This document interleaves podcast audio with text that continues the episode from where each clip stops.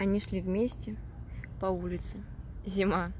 Холод проникал даже под теплую куртку, а глаза слезились от мороза, который только крепчал. «Почему ты не гуляешь?» — обратился С к М. «У меня нет времени», — коротко ответила она. «Если бы я не гуляла, я бы помер со скуки. Как ты умудряешься сидеть дома?» «Я не сижу дома. В отличие от некоторых, я занята постоянно действительно важными делами, а не шатаюсь по улицам из-за скуки». Внутри что-то сжалось в комок. Действительно. Почему я не гуляю? У меня нет друзей, с которыми я могла бы весело проводить время, а у него есть. У меня нет времени, потому что всегда занята, а у него есть.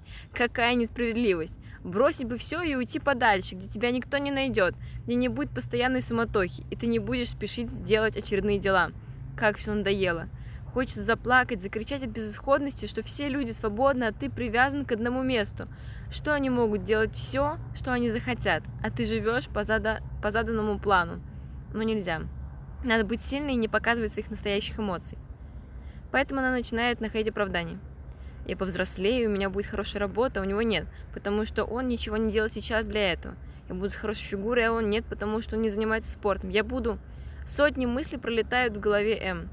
Пытается найти оправдание, зачем она живет так, но все рассуждения складываются лишь в одну фразу, и то, сказанную не ей.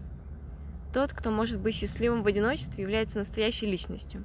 Если твое счастье зависит от других, то ты раб, ты не свободен, ты в, кабале. В кабале.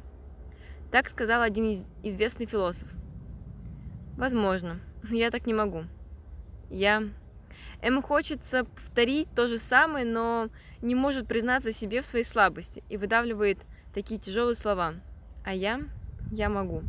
А внутри все рвется, становится нестерпимо больно, но исправить нельзя. Я могу повторяет она еще раз, но пытаясь уже себя убедить в этом.